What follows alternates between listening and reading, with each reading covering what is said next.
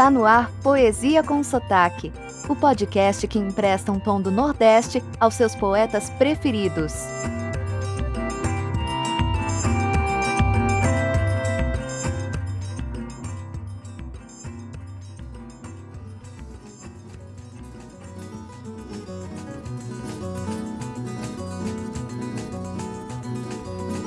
Oi, tudo bem?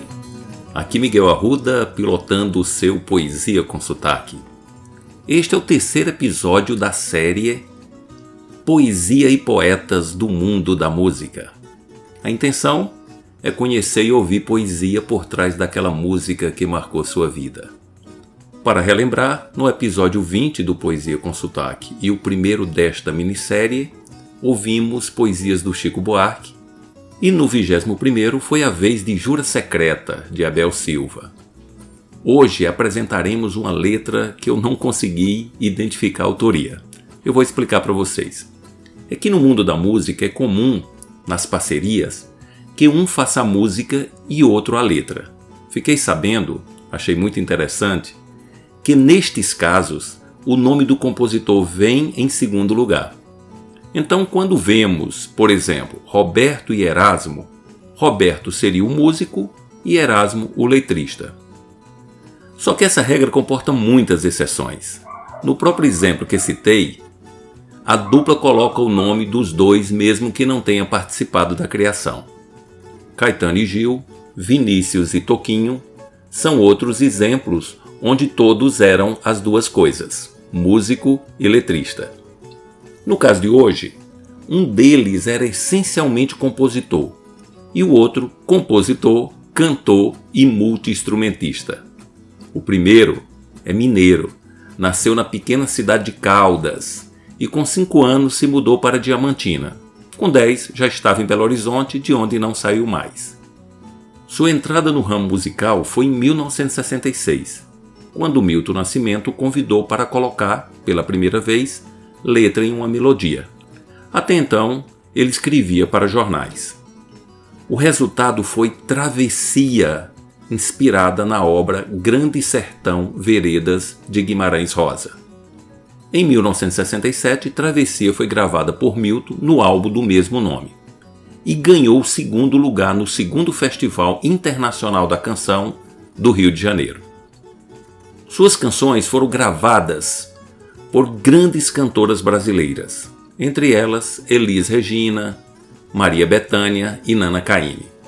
Fez parte do inovador Clube da Esquina, junto com Loborges, Wagner Tiso, Beto Guedes e outros.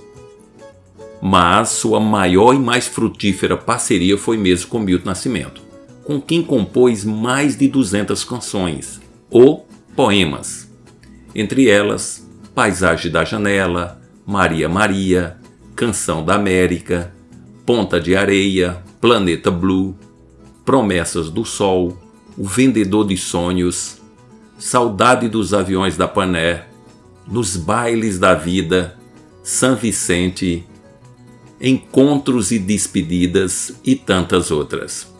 Estou falando de Fernando Brant, que nos deixou há pouco tempo. O outro poeta só podia ser quem? Milton Nascimento, o mais mineiro dos cariocas. Não sabia? Pois é, Milton nasceu em uma comunidade do bairro da Tijuca, do Rio de Janeiro, filho da empregada doméstica Maria do Carmo do Nascimento, que fora abandonada grávida por seu primeiro namorado. Maria morreu de tuberculose antes de Milton completar dois anos. Sua mãe, avó do Milton, que também era empregada doméstica, ficou com o menino. O casal da casa que ela trabalhava terminou adotando o pequeno garoto. Lília, a mãe adotiva, era professora de música e Josino, o pai adotivo, marido da Lília, era dono de uma rádio. Essa estrutura com certeza influenciou nas escolhas do futuro músico. Logo eles se mudaram para a cidade de Três Pontas, em Minas Gerais. Com 13 anos, Milton já era crooner da banda da cidade.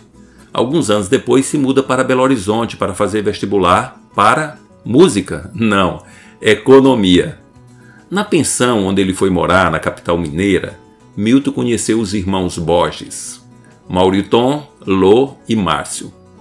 Dos encontros na esquina das ruas Divinópolis com Paraisópolis, no tradicional bairro de Santa Teresa, surgiram os acordes e letras de canções como Para Lenny McCartney, Trem Azul, Nada Será Como Antes e Cais.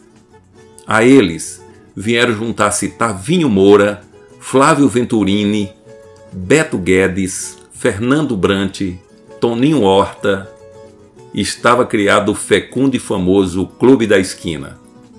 A letra escolhida para homenagear esses dois grandes compositores é Encontros e Despedidas.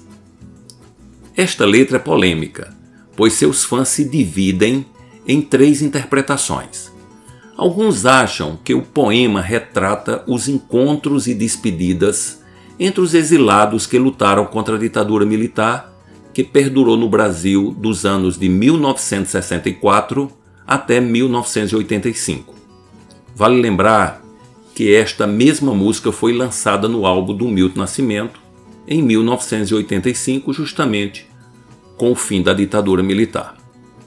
A outra interpretação é espiritual, ou seja, a música falaria de muitos conceitos estudados no Espiritismo e em outras filosofias e doutrinas que acreditam na reencarnação. O terceiro significado representa as pessoas com qual convivemos ao longo de nossas vidas e por um acaso vamos nos encontrando e desencontrando ao longo dessa mesma vida, não necessariamente as pessoas que já morreram. E você? Qual a sua interpretação?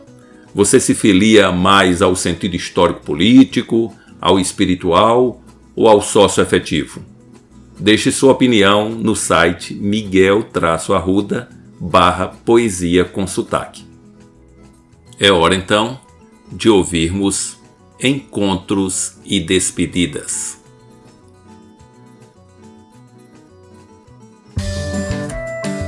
Agora, com Miguel Arruda, a poesia do dia.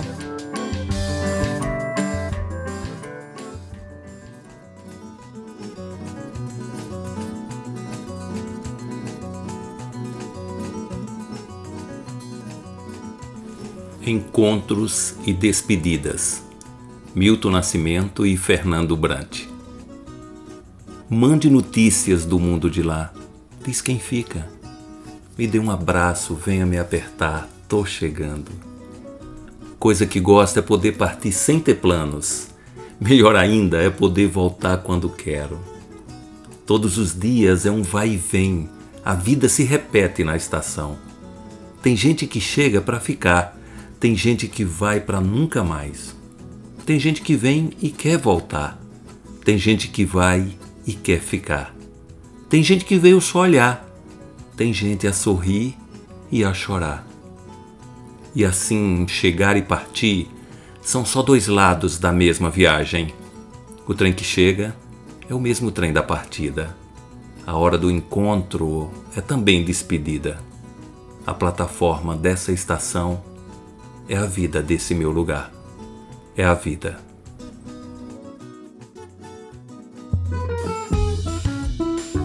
Esse foi o podcast Poesia com Sotaque, que harmoniza a sensibilidade poética com a aridez do sertão. Para conhecer mais, acesse o Instagram miguelarruda.dh. Seu comentário e sugestão são muito bem-vindos. Até a próxima!